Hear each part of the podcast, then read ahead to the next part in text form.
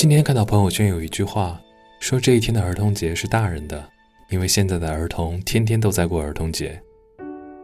对自己儿童的记忆逐渐是模糊的，大致按照留下来的实体照片，可以找到自己小时候的样子。现在斗胆说一下，我觉得我并没有觉得成人了就没有孩童时期的纯粹和复杂，反而小时候迫切的希望自己快一些长大。长大的过程很辛苦。辛苦到如果有来生，不想再度过这一世冗长的成长过程，但怎么可能呢？世间的万种可能，这一世选择走了这一条路，换来现今。所以现在看看儿童节的日期也没有变，它像是一个坐标，更多的对我来说是一种提示。小时候的儿童节不只是节日。伴随而来的还有演出、郊游、游园，嘈杂喧闹，无法想象那个时候大人会不会觉得我和身边的人会很聒噪，就如同现在很多人讨厌的熊孩子。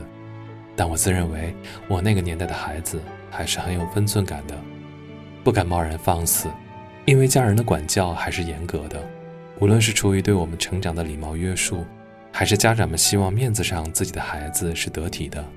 但放眼现在。对比还是很强烈的。小时候，我绝不敢在任何地方大声喧哗喊叫，也不敢乱拿乱动公共场合的东西和物件。和碰面的长辈要打招呼，要对别人的善意必须回应谢谢。从这个角度再回想一下，如此谨慎规矩的童年，还是否纯粹快乐呢？想起小时候自己可以放肆的场所，是自己家的院子。想做什么就做什么，甚至经常嫌弃自己家院子里养的几只鸡平时比较吵闹，用竹竿子挑弄它们。可以大声唱歌、蹦蹦跳跳，还可以探索平时觉得阴森恐怖的仓房中还有什么稀奇古怪的东西。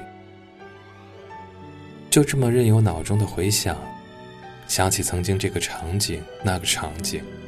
小时候一个人自由的一点点时间，是比儿童节的这一天更快乐。更开心。